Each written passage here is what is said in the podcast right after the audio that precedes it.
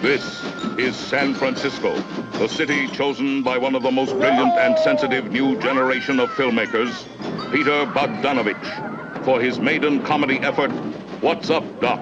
starring Barbara Streisand and Ryan O'Neal. Where are we? I can't see. Well, there's not much to see, actually. We're inside a Chinese dragon. Any experienced observer of shooting techniques will quickly sense the utterly new and different atmosphere created on the Bogdanovich set. No more the crass showmanship and slapdash of the old Hollywood. Ihr hört Katz, den kritischen Filmpodcast Folge 18 Classics. Heute mit Lukas Bawenschik. What's up, Dog? Wolfgang M. Schmidt. Hallo. Und nach unserem äh, großen Kubrick-Special zu dritt gibt's heute ein unverhofftes Wiedertreffen mit Barry Lyndon, der diesmal aber Steine zum Klingen bringen kann. Und Barbara Streisand will natürlich von ihm wissen, ist was Dog oder What's up Dog? Du hast es gerade schon gesagt, Lukas, denn diesen Film von 1972 hat Wolfgang heute mitgebracht. Und ich äh, bin Christian Eichler. Hi.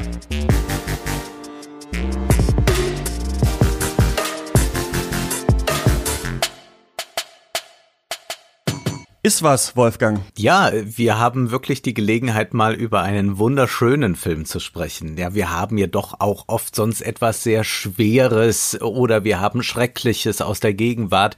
Und dies ist einfach ein sehr schöner Film, den ich ausgewählt habe, um zu zeigen, man kann äh, ganz großartige Screwball-Komödien entdecken, gerade in dieser Zeit jetzt, wo wir alle äh, oder viele zu Hause sitzen, nicht so richtig wissen, was sie tun sollen. Die Kinos haben geschlossen, Netflix ist ist leer geguckt und man stellt dann auch irgendwann fest, na ja, ab Folge 4 ist dann Tiger King auch nicht mehr so interessant dann sollte man sagen, jetzt eine Screwball-Komödie und da habe ich mich äh, für einen meiner liebsten Filme entschieden, der jetzt nicht äh, filmhistorisch so unglaublich bedeutend vielleicht ist, aber schon eine gewisse Bedeutung hat, nämlich ist was Doc von Peter Bogdanovich aus dem Jahr 1972, ist sicherlich ein Film, der New Hollywood von einer ganz anderen Facette zeigt, als wir sonst New Hollywood kennen. Wenn wir darüber sprechen, dann denken wir immer so an Taxi Driver und an viele düstere Filme oder vielleicht auch an äh, solche freiheitsliebenden Werke wie ähm, Easy Rider. Und hier das ist eigentlich ein Film,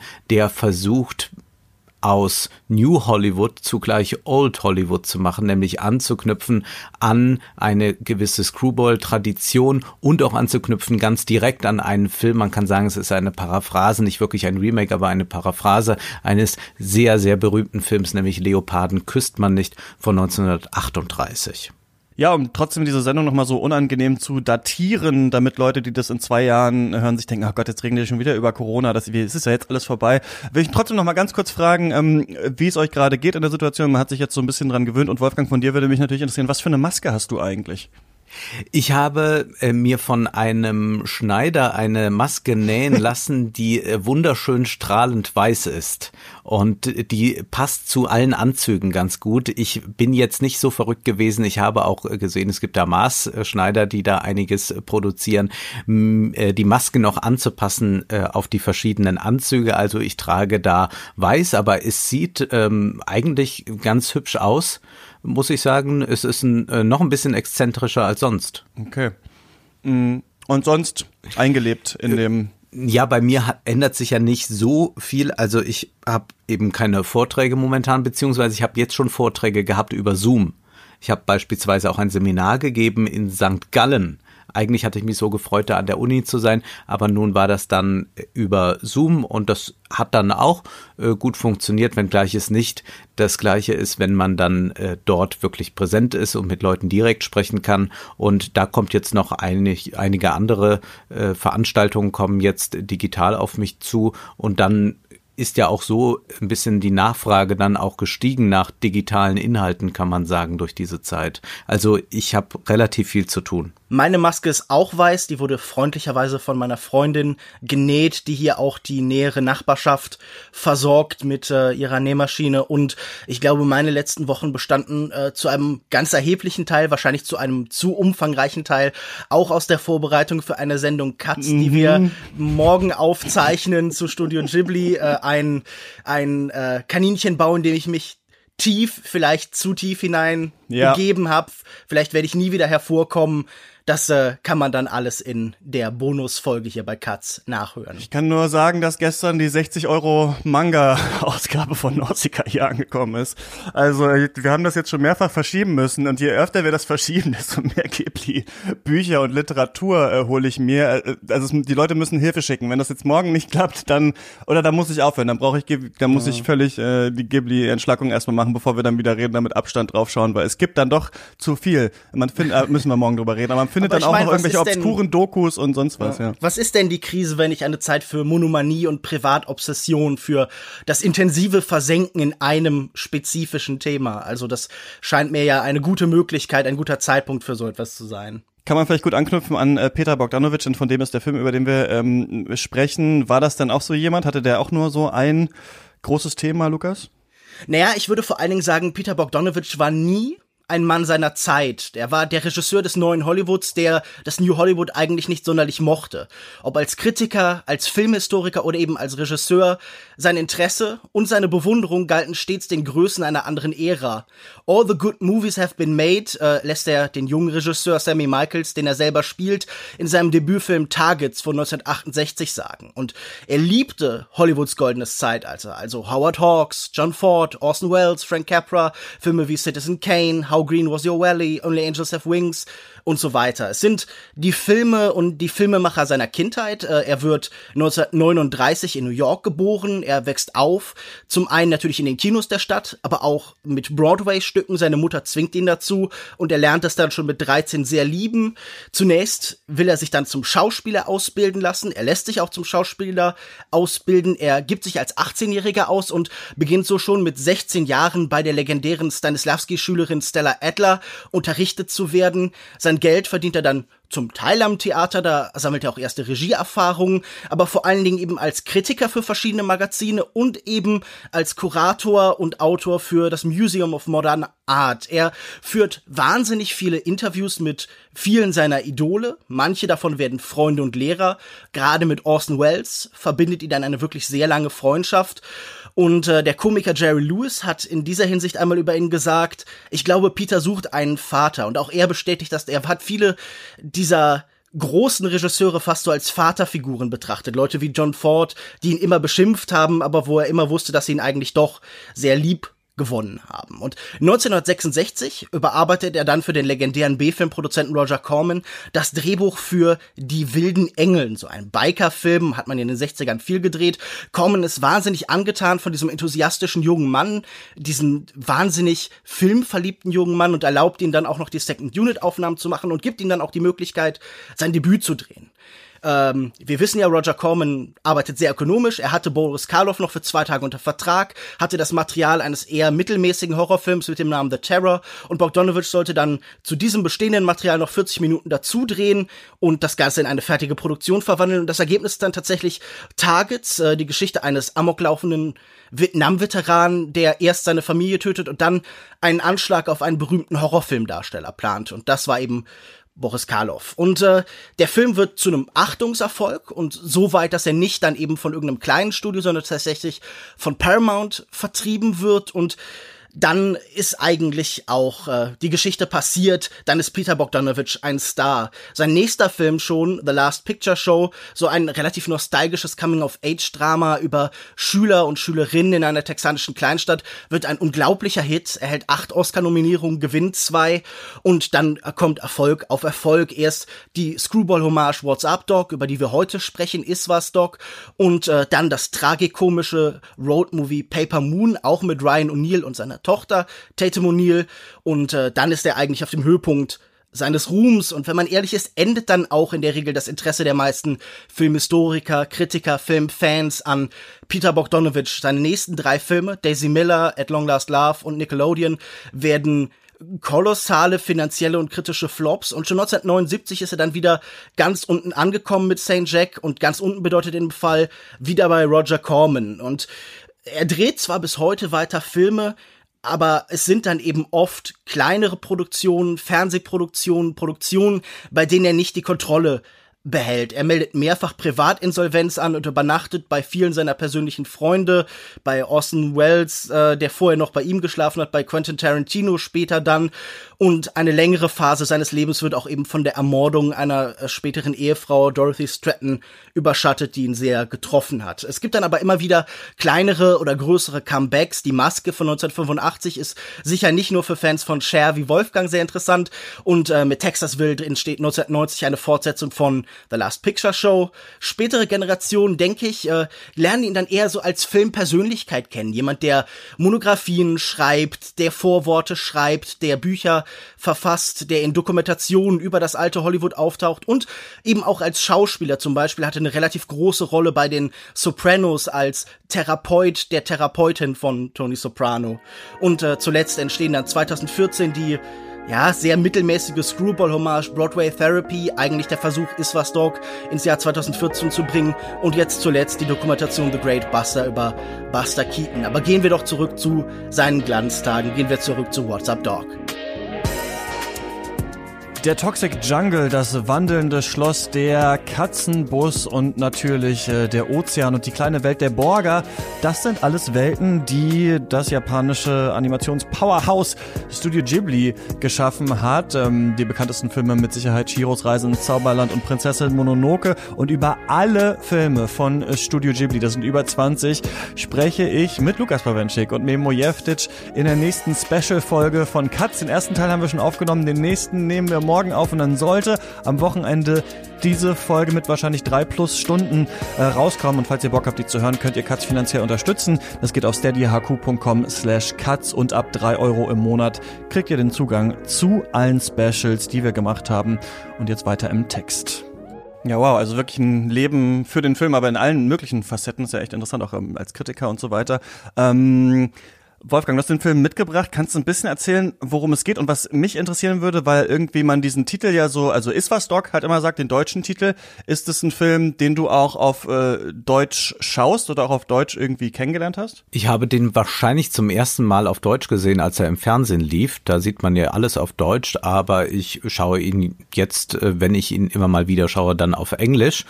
Das ist auch dann vielleicht noch ein bisschen rasanter. Ich weiß es aber nicht. Ich glaube, die ähm, Synchronisation ist gar nicht so schlecht. Worum geht es? Es geht um einen Musikwissenschaftler, gespielt von Ryan O'Neill, der mit seiner Verlobten auf dem Weg ist zu einem Kongress. Dort äh, soll über Forschungsgelder verhandelt werden und so weiter.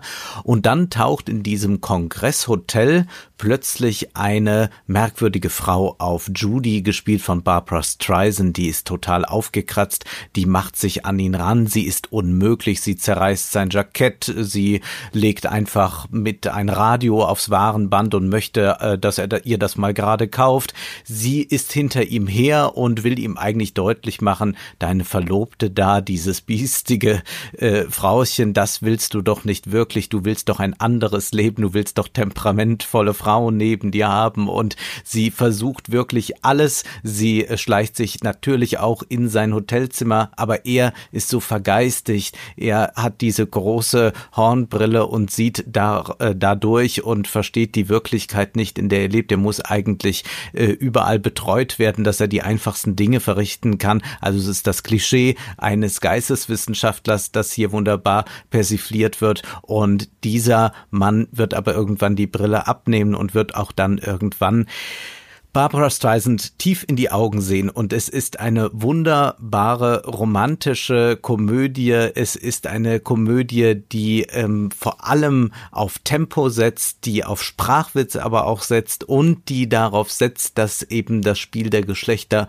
doch somit das Schönste ist, was man sich im Kino ansehen kann. Und es gibt, das muss man vielleicht auch noch dazu sagen, eine Krimi-Handlung, die das Ganze noch nebenher durchzieht und zwar auch ganz klassisch, wie das in der Komödie ist. Es gibt da einige Taschen, die genauso aussehen. Und es gibt also einige Taschen, aber der Inhalt, der ist jeweils ein anderer. In dem einen sind Steine, die der Musikwissenschaftler braucht, um dort ähm, archaische Töne zu erforschen. In einer Tasche aber sind Juwelen und in einer anderen Tasche sind geheime Papiere. Und man kann sich schon denken, wie diese Taschen dann miteinander vertauscht werden und welche Verwicklungen dabei entstehen. Und es äh, wäre fast unmöglich, glaube ich, diese Verwicklungen jetzt hier wiederzugeben. Das muss man gesehen haben, aber das gelingt alles in 90 Minuten. Auch das ist ja was äh, heute selten geworden ist, dass man einfach mal ganz, ganz viel in 90 Minuten erzählt. Ja, die sich für mich aber trotzdem angefühlt haben wie drei Stunden, muss ich sagen. Also ich hatte gar, hab gar keinen guten sein? Zugang zu diesem Film äh, gefunden, muss ich sagen. Aber ich habe auch den jetzt nicht, weiß nicht, aus seiner Zeit heraus gesehen und einfach nur gedacht, okay, Wolfgang hat eine Screwball-Komödie mitgebracht, mal schauen, was das wird. Und ich muss sagen, auf einer ganz persönlichen Ebene fand ich das nur anstrengend eigentlich den Film. Und ich fand für also ich mag ja auch so Punts und Wortwitze und sowas und das stimmt, da sind viele drin und ein paar sind auch gut, aber es ist auch also es kommt dann immer noch mal jemand durch die Tür und es knallt noch mal ein Kronleuchter um und dann ist noch mal genau das Jackett zerrissen und so weiter. Und irgendwie ich habe so richtig gemerkt, ah, oh, muss ich muss das jetzt muss das jetzt eigentlich sein, muss ich das mir jetzt anschauen? Und auch diese diese Rahmenhandlung, dass da diese Koffer dauernd vertauscht werden. Ich muss sagen, zu viel mehr als Verwirrung hat das bei mir eigentlich auch nicht geführt, was vielleicht Absicht ist, aber äh, welcher dann der Agent Agent ist und welcher der Taschendieb und welcher Koffer jetzt nochmal genau wo ist, hat mich auch eher ähm, ja so ein bisschen aufstöhnen lassen, muss ich sagen. Ähm, was hast du denn für eine, für eine Beziehung zu dem Film, Lukas? Als ich ihn jetzt nochmal gesehen habe, wurde mir ein wenig schmerzlich vor Augen geführt, wie bedeutsam das Kino als Erfahrungsraum für Filme ist. Denn ich habe ihn erst im Februar, diesen Film ja im Rahmen von so einer Vortragsreihe, nochmal in Heidelberg im Kino gesehen und hatte großen Spaß mit ihm und ähm, Davon blieb noch manches, aber eben jetzt nicht alles übrig, als ich ihn nochmal zu Hause auf dem Fernseher gesehen habe. Äh, man lässt sich ja in Teilen gerade bei Komödien auch von der Stimmung in Teilen mitreißen. Ich finde, wenn ich ihn jetzt so etwas nüchterner betrachte, dann ist es ein, ein guter Film. Ich äh, würde ihn auf jeden Fall empfehlen, aber man merkt, es ist ein bisschen so, als würde ein Komiker, der selbst nicht wahnsinnig lustig ist, mit gewiss, einer gewissen, mit einem gewissen Charme, mit Können, die Witze eines anderen und besseren Komödianten mhm. erzählen. Als wäre das eine Emulation, als würde eine Software einen anderen Computer quasi simulieren. Und ich habe mich jetzt bei dieser Wiederbegegnung mit dem Film sehr stark gefragt, was passiert hier mit dieser Pastiche, mit dieser Hommage? Warum wird hier eine Beziehung, eine Situation aus den 30ern in die 70er übertragen. Ich habe ja schon, glaube ich, in meiner Beschreibung von Peter Bogdanovich gerade angedeutet, er ist definitiv auch ein Filmemacher der Nostalgie, jemand, der zurückverweist, der vielleicht als äh, Figur des New Hollywoods auch insofern ungewöhnlich ist, dass seine Filme nach Targets auch ein Entkommen der Vietnamkriegssituation, der aufgewühlten Zeit erlauben, dass sie eine eskapistische Qualität haben und was sicher in den 30ern und in den 40ern dann vielleicht auch noch ähm, spezielle Bedingungen waren, die eben die Screwball-Komödie hervorgebracht haben. Also der äh, große Crash von 1929, der Schwarze Freitag, die sich verändernde Situation, das veränderte Verhältnis zwischen den Geschlechtern, ähm, das hier dann sehr spielerisch verhandelt wird, das dann auch so einen sehr fortschrittlichen Charakter in Hollywood hat, was bedeutet, dass in dieser Zeit dann natürlich auch der Hays Code als konservative Gegenreaktion entsteht. All das ist natürlich jetzt Anfang der 70er nicht mehr in der Form gegeben. Und ich grübel immer noch ein bisschen, was denn hier das Ziel, die Intention oder sagen wir viel besser, der Effekt ist, etwas so eins zu eins zu übertragen. Denn man ist ja, wirklich ungemein nah an Bringing a Baby, an Leoparden küsst man nicht von Howard Hawks. Ich hatte manchmal das Gefühl, er ist vielleicht ein bisschen langsamer, als das Howard Hawks selbst noch war und dass die Geschwindigkeit vor allen Dingen manchmal innerhalb der Dialoge stattfindet. Also, dass dann Barbara Streisand zum Beispiel wahnsinnig stark beschleunigt, wenn sie die Felsen aufzählt, um dadurch einen Überraschungseffekt zu erzielen, aber dass das Äußere, was an Geschwindigkeit eben vorgegeben wird, sehr viel langsamer ist. Und das ist ein merkwürdiger Kontrast. Und das macht für mich auch irritierend, dass hier noch so ein anderer Bezugspunkt ist mit Bugs Bunny, What's Up Dog, ja bekannt als das Zitat von mhm. Bugs Bunny. Und ich dachte mir, nein, ähm, die Geschwindigkeit, aber auch halt die, den Einfallsreichtum, die Genialität von Leuten wie Chuck Jones oder Tex Avery, die erreicht er hier eben auch nicht. Deshalb finde ich das fast ein bisschen anmaßend. Also es ist für mich ein guter Film. Wir können gleich auch sicher noch viel über seine Stärken sprechen, aber es gibt auch ein paar Vorbehalte. Was ist der Hays Code? Na, der Hays Code ist ein 33 oder 34 etablierter Code, Selbstverpflichtungen, aber dann vor allen Dingen auch von außen forcierte Reglements, die die Moral, die äh, die Ausdrucksart von eben Hollywood bestimmen sollte, weil man eben in bestimmten Kreisen Angst hatte, Hollywood würde die Menschen verrohen und auf einmal durfte man also bestimmte sexuelle Handlungen und äh, bestimmte Anspielungen nicht mehr im gleichen Maße machen. Äh, Geschichten mussten immer damit enden, dass Verbrecher ihre gerechte Strafe bekommen. Also das war der Zensurcode in den USA, der von den frühen 30ern bis in die späten 60er äh, ja sehr stark durchgeführt worden ist und dazu geführt hat, dass viele Filme zensiert wurden. Wolfgang, bist du geschockt? Nein, ich bin überhaupt nicht geschockt, denn ich finde es eine ganz schöne Überlegung zu sagen, ja, der Bogdanovich ist ein Nostalgiker und das gibt dem Film ja eine gewisse Note. Es ist ja die Frage, geht es noch? Können wir noch einmal das Hollywood von einst reaktivieren? Es muss angepasst werden dabei, ein wenig an die Zeit, aber nicht zu sehr. Damit ist es aus der Zeit gefallen, aber auch was wir da sehen, was wir da 1972 präsentiert bekommen. Und es liegt dann über der Komik und über den Szenen, die man auch aus anderen guten Screwball-Komödien kennt, dann auch so ein bisschen der Schleier der Trauer.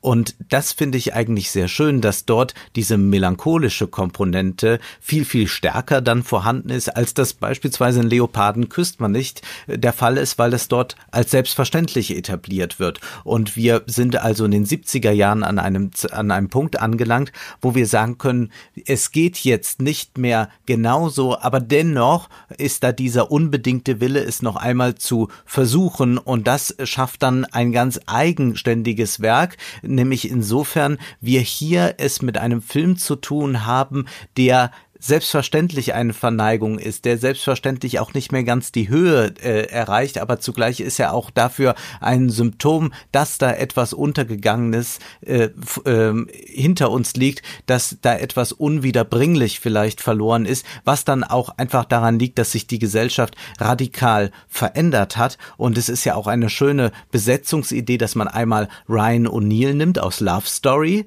ja, den man also als den großen Romantiker da eingeführt bekommt kommt. Und da wird dann auch noch am Ende des Films das berühmte Zitat äh, Liebe heißt nicht verzeihen zu müssen aus Love Story wird dann auch nochmal aufgerufen, aber dann sagt O'Neill, also was Blödes hätte er noch nie gehört. Und dann haben wir Barbara Streisand, die ja da schon sehr gut im Geschäft ist, allein dadurch, dass sie ja äh, richtig bekannt wurde durch Hello Dolly, dem großen Musical mit Gene Kelly ein paar Jahre zuvor. Gene Kelly hat da die Regie geführt, aber dieses Musical war so extrem teuer, dass man das quasi auch als einen weiteren Sargnagel sehen konnte für das alte Hollywood, denn dieser Film trug sich finanziell nicht. Und jetzt versucht eben Bogdanovich sie mit in die neue Zeit zu retten, was ja dann für Streisand auch tatsächlich funktioniert hat.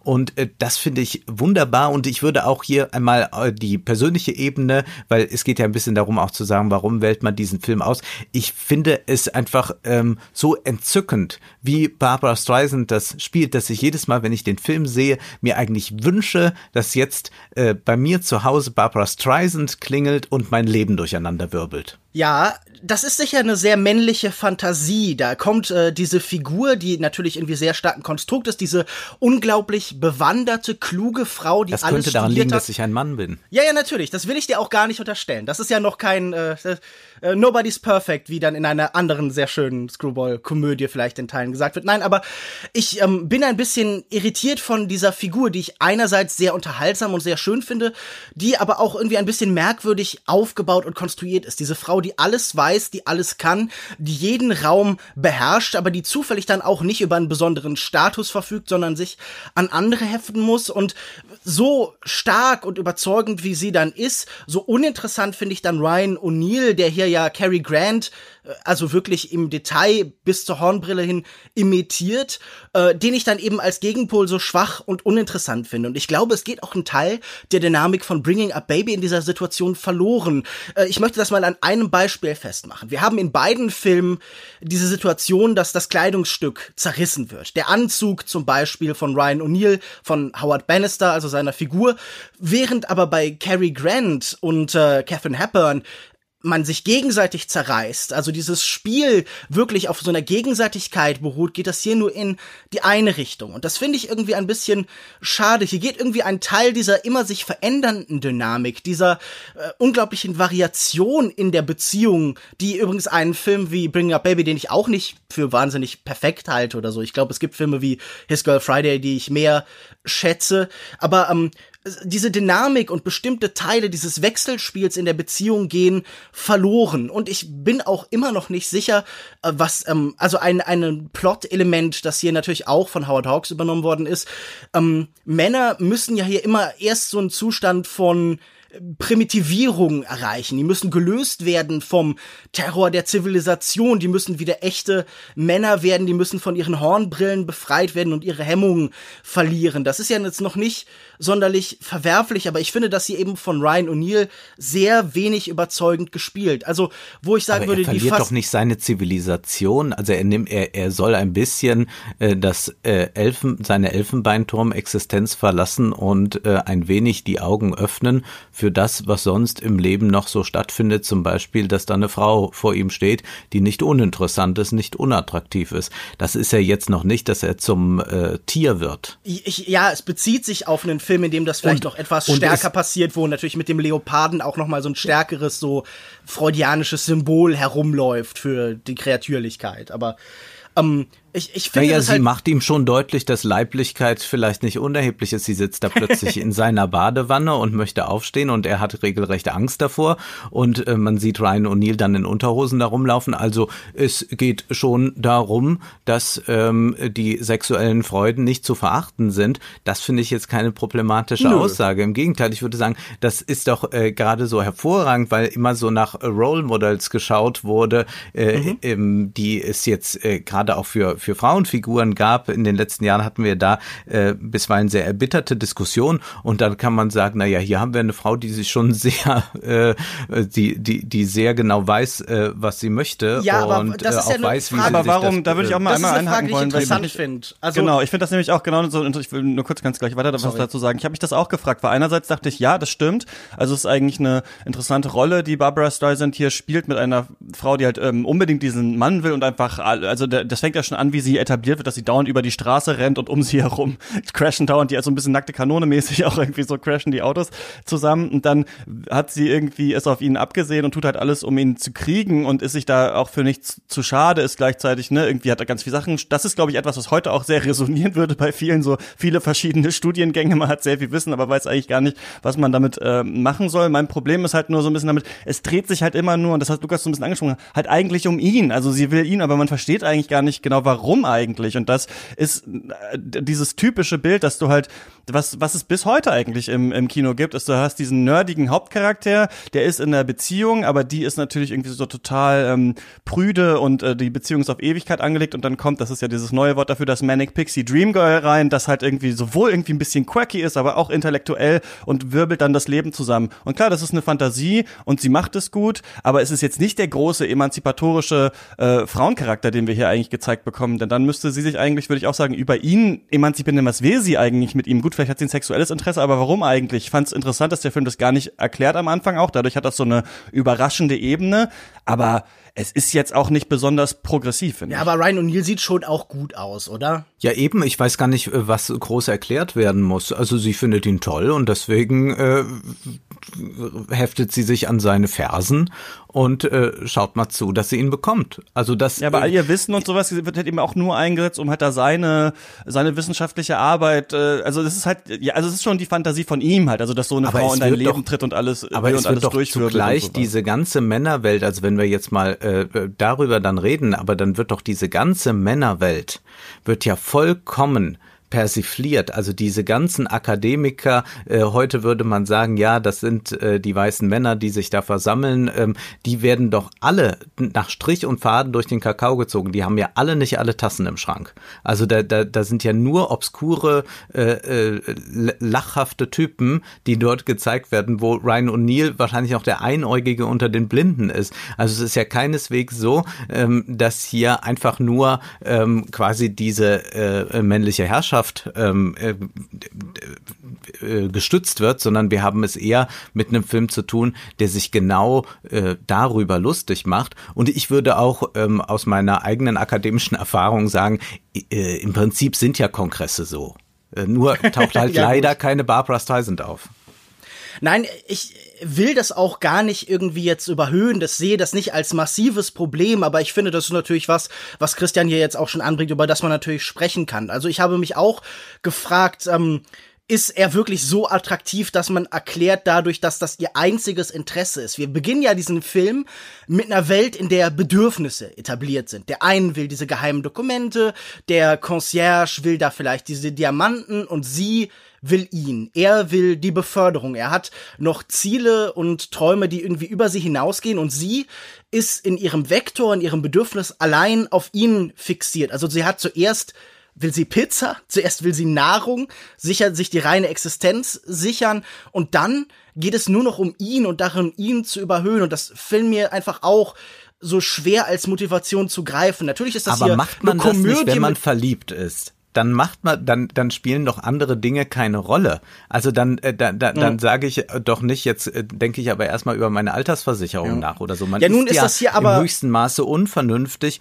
und macht irgendwelche Dinge und glaubt, ähm, äh, das Lebensglück hängt äh, an dieser Person. Das ist doch total nachvollziehbar. Also und äh, dann für Außenstehende auch wiederum nicht ganz begreifbar. Also ich wenn ich die bei den meisten Paaren verstehe ich nicht, wie das sein kann.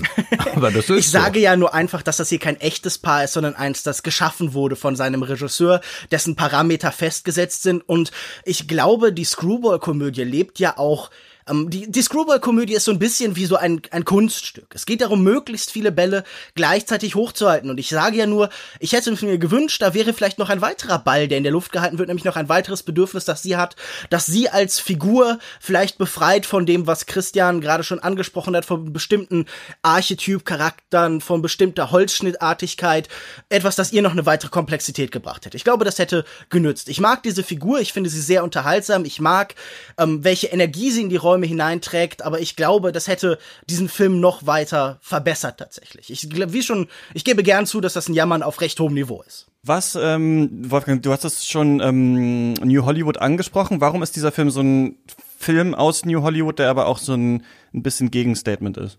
Na, mit New Hollywood würde man erst einmal, wenn man New hört, ja verbinden, dass damit was Neues beginnt. Und New Hollywood war ja die Idee, dass das alte Studiosystem nicht mehr funktioniert. Man hat ja dann entsprechende große Flops produziert, monumentale Filme, die aber dann doch nicht mehr genügend Zuschauer lockten. Und dann schlägt ja die große Stunde für junge Filmemacher, für viele Filmemacher, die dann auch gelernt haben, bei jemand, der günstig Filme produzieren konnte. Er wurde schon erwähnt von Lucas äh, Roger Corman. Und dort war ja, war ja nicht nicht nur Bogdanovich, sondern eine ganze Riege von äh, Regisseuren, die wir heute noch schätzen. Und man hat also dann erst einmal gesehen, man kann mit sehr viel weniger Geld auch gute Filme machen. Und man muss ein bisschen schauen, wo sind denn eigentlich die Wurzeln der amerikanischen Erzähltraditionen. Und die liegen nicht darin, dass man nur noch Bombast äh, produziert, dass man vier Stunden eben schafft äh, mit äh, Riesenkulissen und äh, 10.000 Statisten, sondern man hat eigentlich ein bisschen dann sich wieder besonnen auf das, woher man kommt. Das hat zum einen dazu geführt, dass es so Ausbrüche gibt, wie zum Beispiel Easy Rider, dass man also mit den Motorrädern einfach hinausfährt ins Land, dass man eben das, äh, was man hatte, erst einmal verlässt oder das hat dann auch zur Destruktion geführt, wie in Taxi Driver. Aber zugleich muss man sagen, es gab schon immer eine große nostalgische ähm, Welle zugleich bei New Hollywood also American Graffiti ist ja auch ein sehr berühmter New Hollywood Film, der aber auch schon von einer Jugend von früher spricht, also um die äh, äh frühen 60er Jahre.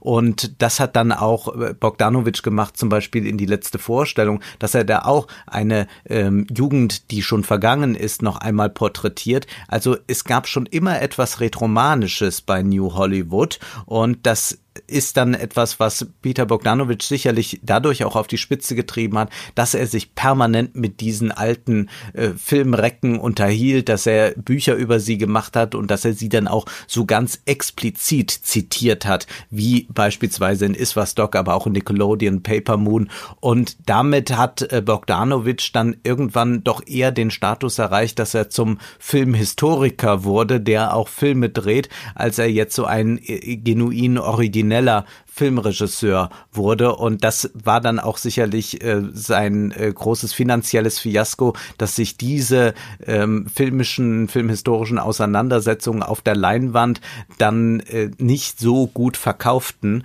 Und bei Iswas ist ihm das ja gelungen, aber sicherlich auch deshalb, weil äh, er zwar einige Zitate beinhaltet, aber doch nicht so sehr in der Filmgeschichte nur noch unterwegs ist, dass er nicht mehr im Heute ankommt. Und das finde ich einfach eine interessante Strömung bei New Hollywood, dass wir da eben nicht es mit einer Revolution in dem Sinne zu tun haben, dass da kein Stein mehr auf dem anderen steht, sondern eigentlich ist es eher eine Restauration. Man versucht wieder das aufzubauen, was die großen Studios vergessen haben. Deswegen hoffe ich ja eigentlich wieder auf ein New Hollywood, dass man sieht, Hollywood heißt eigentlich nicht Marvel-Spektakel für die nächsten zehn Jahre äh, und alles CGI und so weiter, sondern Hollywood hat eigentlich eine andere Tradition und die gilt es jetzt wieder äh, neu äh, aufzubauen. Aber momentan ist das ja nicht in Sicht wirklich. Aber wir haben hier nicht so im, oder vielleicht habe ich sie nicht erkannt, im vielleicht Nebensatz oder im Hintergrund tatsächlich auch so Thematiken des New Hollywood, oder? Also wir haben nicht diese gebeutelten äh, Charaktere, wir haben keine, weiß ich nicht, äh, Menschen mit PTSD. Ich weiß nicht, ich habe jetzt auch, gut, die Wissenschaftswelt wird hier vielleicht so ein bisschen äh, kritisiert, aber irgendwie ökonomische Kommentare gesehen. Oder würdet ihr sagen, doch, eigentlich gibt es was, das haben wir zum Beispiel in Taxi Driver und das ist hier so ein bisschen im Nebensatz wird das hier auch mit verhandelt oder sowas, weil das die gleiche Zeit ist? Na, ich würde sagen, wenn man sich Kritiken aus dieser Zeit durchliest, dann beschreiben die auch alle, oh, hier ist endlich auch ein Film, der sich aus dem Sozialen herausnimmt, aus dem Politischen, der einfach rein Eskapismus bietet. Ich glaube, wie du das schon angesprochen hast, das ist höchstens in Ansätzen vorhanden. Das ist ja auch eine sehr bewusste Entscheidung. Aber ich würde, glaube ich, gern was sagen zu dem, was Wolfgang gesagt hat. Ich, äh, man 72 sind wir ja so an einem der Höhepunkte von New Hollywood, was so den finanziellen Erfolg angeht. The Godfather von Francis Ford Coppola ist der erfolgreichste Film des Jahres. Äh, der eine Film, der zeigt, was kommen wird. Der Katastrophenfilm äh, Poseidon Adventure auf zwei und dann kommt schon dieser hier. Man kann sich heute gar nicht mehr vorstellen, dass derart kleine Filme derart groß wahrgenommen werden. Aber mhm. ich glaube, das, was du angesprochen hast, Wolfgang, ist in Teilen ja auch der Untergang von New Hollywood später gewesen. Die Rückwärtsgewandtheit, diese Retromanie, die du angesprochen hast hast. Denn an was scheitert, an was, äh, von was wird es denn später abgelöst? Ja, von einem Kino, das sich noch sehr viel stärker zurückwendet. Was sind denn die Filme? Wir denken an Jaws, wir denken an Star Wars und dann eben diese Sachen, die in den 80er kommen, die alle sich ganz klar beziehen auf Serials aus den 40ern und 30ern, die alle eben ein Versprechen eben genau dieses Eskapismuses machen. Also wenn wir diesen Film hier begreifen als Teil von New Hollywood, dann als den Teil von New Hollywood, der den eigenen Untergang ankündigt. Das finde ich äh, vielleicht sollte man ihm nicht kritisch vorwerfen, aber könnte man halt konstatieren.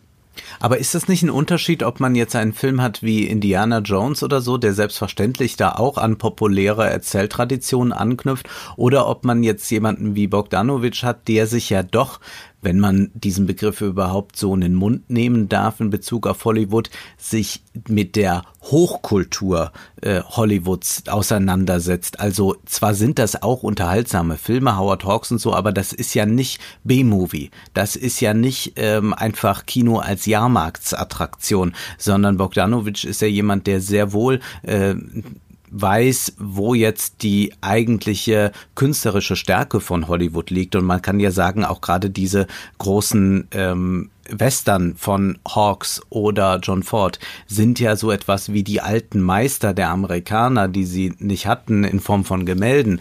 Und ich glaube, es ist doch eher eine Auseinandersetzung mit dieser Tradition auch. Naja, das definitiv. Ich glaube nur, dass diese spätere Musealisierung, die bei diesem Regisseur ja wirklich stattfindet, also dieses, man, man hat ja das Gefühl, er schließt sich danach dann in seinen Sarkophag ein und äh, ja. nimmt dann die Produkte dieser Zeit mit. Ich glaube, die ist ja schon angelegt und die ist ja zwangsläufig zum Scheitern verurteilt. Selbst diese großen Meister, selbst wenn die etwas Klassizistisches an sich hatten, interagierten ja immer ganz intensiv und ganz stark und sehr unmittelbar mit der Zeit. Also die Generation Capra, Howard Hawks, die waren vom Krieg geprägt und die setzten sich auf ihre Weise auch in historischen, auch in vermeintlich komödiantischen Stoffen sehr unmittelbar mit ihrer Zeit auseinander. Und ich glaube, da, wo das nur noch in der Rückschau stattfindet, muss das zwangsläufig in irgendeiner Form an Grenzen stoßen. Also ja. ich, also ich, ich verstehe den Wert dieses Kinos und ich denke, wenn man das als Kompromiss gefunden hätte, wenn das der neue Mainstream geworden wäre, etwas, das vielleicht so ein bisschen zurückschaut, aber trotzdem auf einer erwachsenen, auf einer kleinen Dimension geblieben wäre, dann wäre das sehr schön, aber so war es dann nur ein, ein Zwischenstein zum äh, kommenden Untergang. Und das finde ich halt so ein bisschen das Enttäuschende. Und ich finde, das ist auch eine Melancholie, die ich in diesen Filmen halt eben dann auch spüre. Es ist die Melancholie auch schon für die eigene Generation in irgendeiner Form. Und das ist halt das macht diesen Film für mich dann komplizierter. Ich, deshalb kann ich ihn nicht so im, im, im vollen Maße umarmen, wie du das vielleicht kannst. Was ich noch lobend äh, erwähnen möchte, ist, dass ähm, es geht ja bei der Screwball-Komödie, ich fand übrigens auch interessant, dass es ja aus dem Baseball kommt, ne? Also ein angeschnittener Ball ist irgendwie der Screwball, so ein bisschen unerwartet, was halt passiert.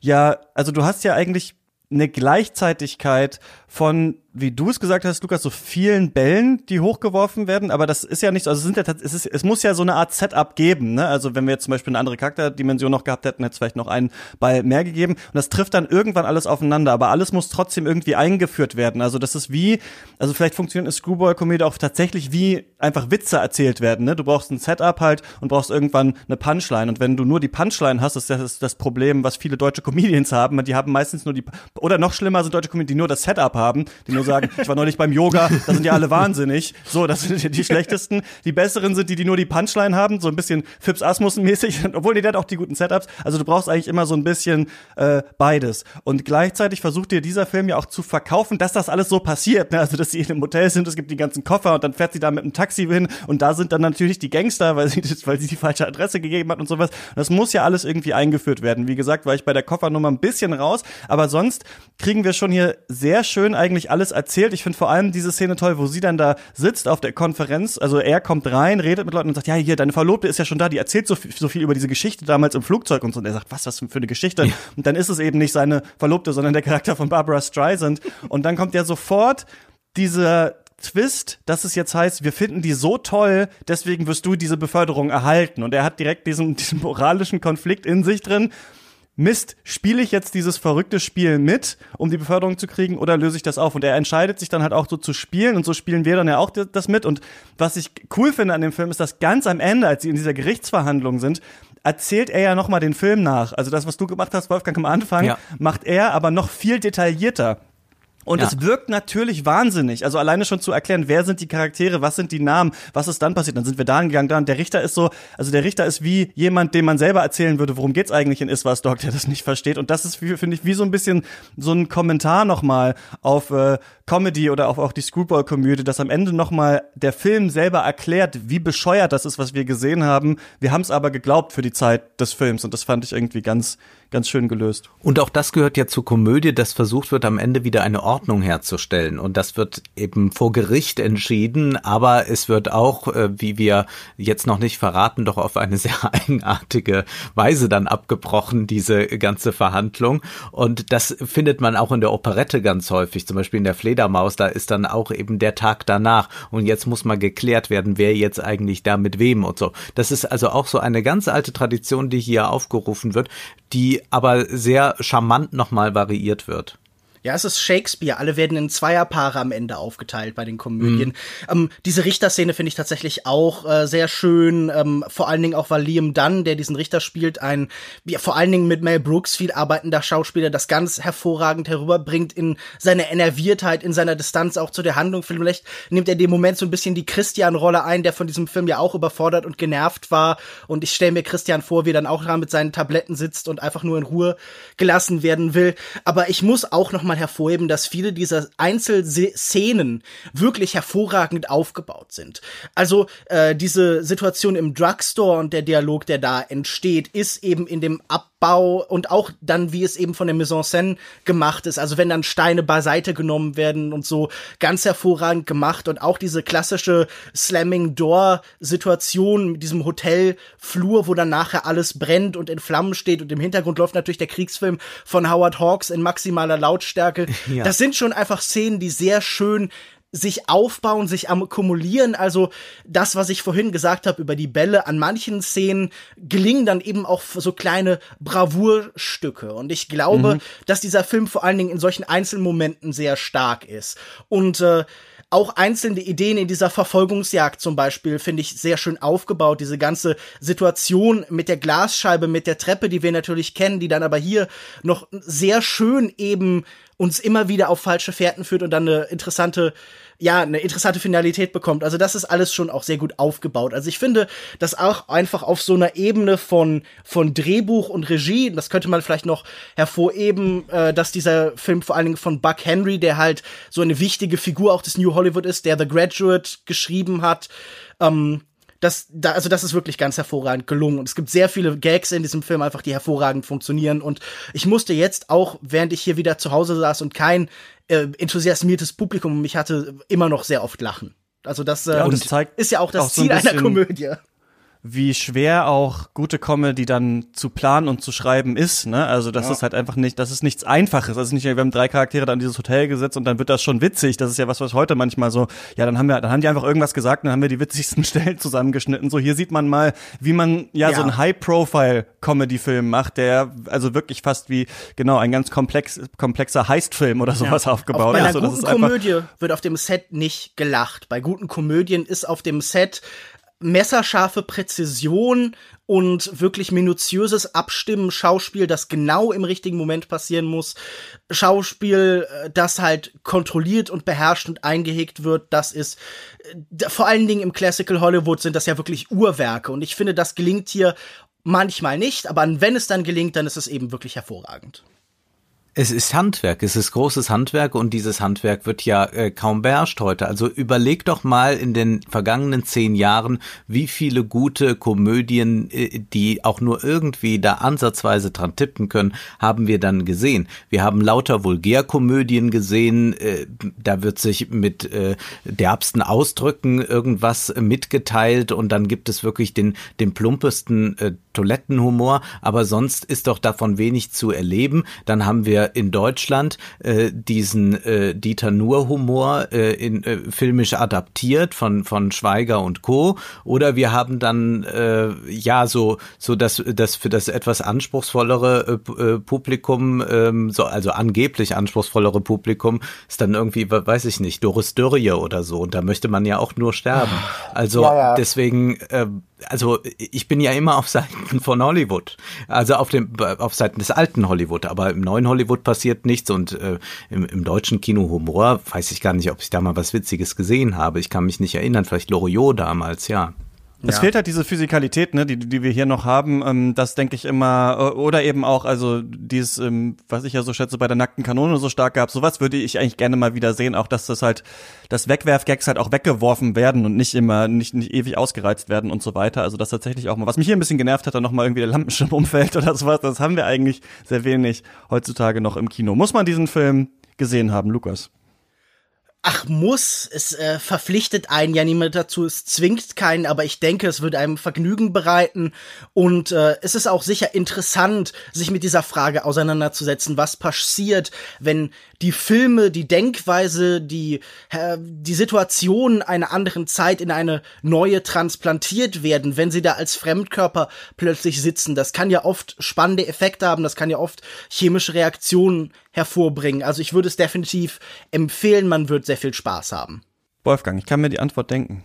Man muss ihn gesehen haben, um zu sehen, was geht, um dann noch enttäuschter aus aktuellen Komödien rauszugehen, wenn die Kinos dann wieder geöffnet haben. Und man sollte sich auch ansehen, das Debüt von Peter Bogdanovich Targets. Ja, ja, Lukas hat es schon angesprochen, das ist wirklich ein ganz großartiger Film aus der Not herausgeboren und vollkommen disparat, könnte man sagen. Und doch ist am Ende alles stimmig und da ist er auch ganz dicht dann doch, äh, obwohl er mit Boris Karloff da was inszeniert, ganz dicht an der Zeit dran und wir haben ja viele dieser Amok-Filme und ein Film, der mir sehr am Herzen liegt von Bogdanovich, ist selbstverständlich Die Maske mit Cher, den man auch keineswegs unterschätzen soll. Das ist äh, ein sehr, sehr humaner, sehr kluger, weiser Film. Ich würde sagen, man muss nicht. Vielleicht wird man auch ähm, so sich ein bisschen abwenden wollen, wenn man das schaut, so wie ich äh, das wollte. Aber jetzt merke ich in der Diskussion, es lohnt sich aber, falls es einem nicht direkt bekommt, tatsächlich eine Ebene drüber tatsächlich vielleicht mal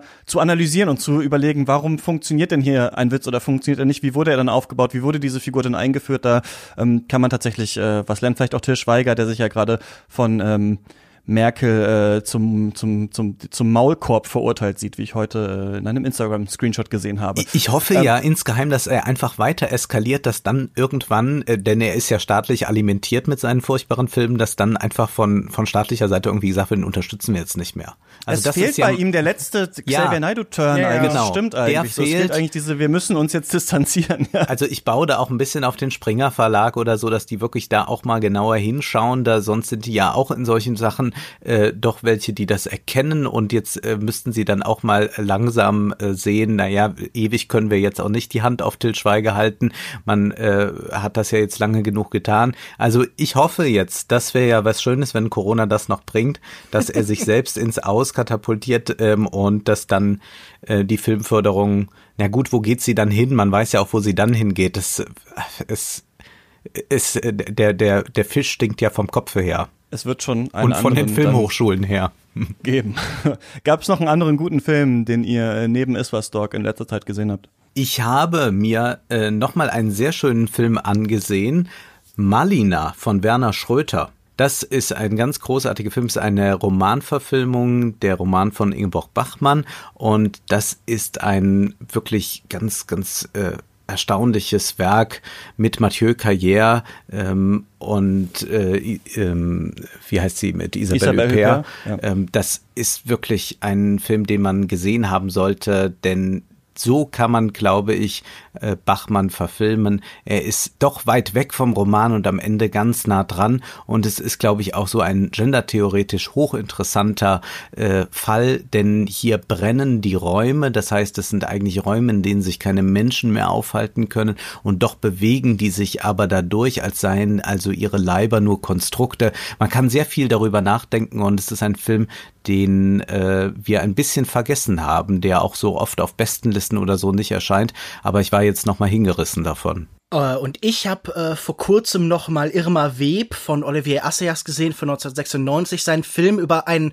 französischen Regisseur, René, gespielt von Jean-Pierre Léaud, der ähm, in einem alten Kung-Fu-Film eine Darstellerin entdeckt, gespielt von Maggie Chang, die sich hier selbst spielt, und sie für seinen französischen Kunstfilm gewinnt. Und es ist nun die Geschichte von dieser äh, Hongkong-Darstellerin, die durch das Frankreich des Arthouse-Kinos sich bewegt, ähm, in diesem Remake von Le Vampire, das hier entstehen soll, sich in einem merkwürdigen Latexkostüm aus dem Sexshop, das irgendwie so diese Superheldenkostüme dieser Zeit referenziert. Es wird sogar ein Bild von Catwoman aus Batman und Robin, glaube ich, äh, gezeigt und sie ist dann dieser Fremdkörper und es geht so ein bisschen um das französische Kino in der Krise zu dieser Zeit, um ein anderes Kino aus anderen Ländern, das irgendwie sehr viel dynamischer und bewegter ist und das Aufeinandertreffen von beidem. Und ich äh, liebe bei weitem nicht alles von Olivier Assayas, aber dieser ist ein wirklich ganz hervorragender, ein sehr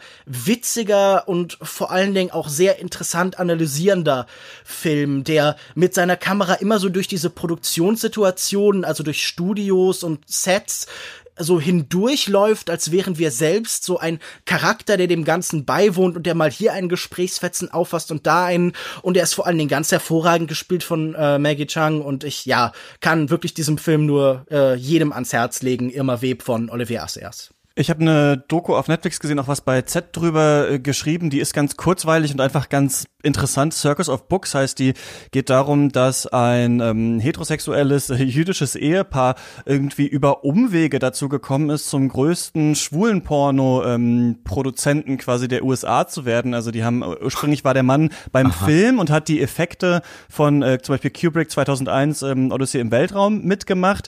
Dann haben sie, glaube ich, er hat irgendwas gebaut für diese Effekte und das konnte man dann irgendwie medizinisch nutzen. Dann hat er irgendwelche medizinischen Sachen gebaut und dann irgendwann kam hier Larry Flynn vom Hustler Magazine, als irgendwas bei denen nicht mehr geklappt hat finanziell und hat gesagt, wollt ihr nicht das Hustler Magazine in Hollywood irgendwie ausliefern? Und dann sind sie an diesen ähm, Buch- und Pornoladen gekommen. Book Circus hieß der erst, dann haben sie den Circus of Books umbenannt und dann wurde das so quasi der Hotspot für die Gay Community in den 80er Jahren, auch in den 90er Jahren noch.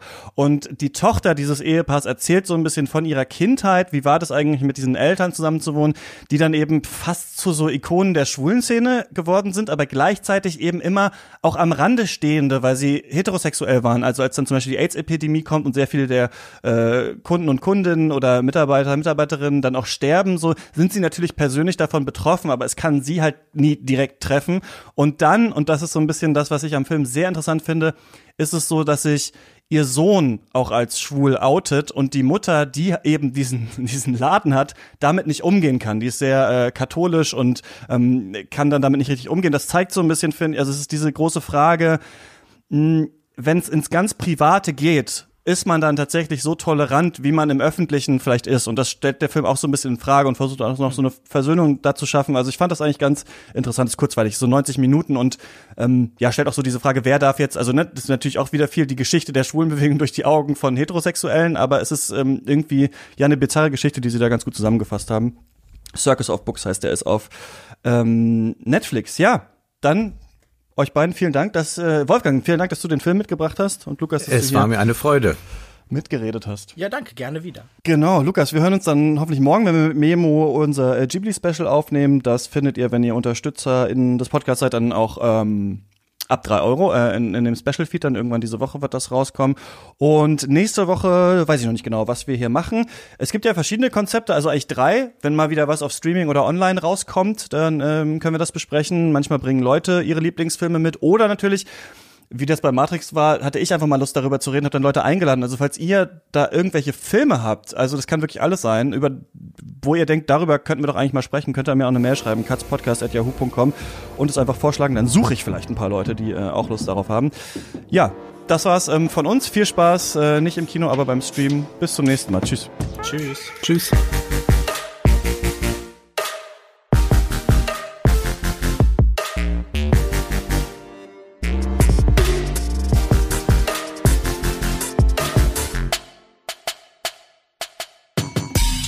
Katz ist eine Produktion von mir, Christian Eichler. Meine E-Mail-Adresse habe ich vorhin schon genannt. Ich sage es nochmal, katzpodcast.yahoo.com. Da könnt ihr mich erreichen oder auf Twitter at chr-eichler und ihr könnt Katz natürlich folgen auf Instagram, Twitter und auf Facebook.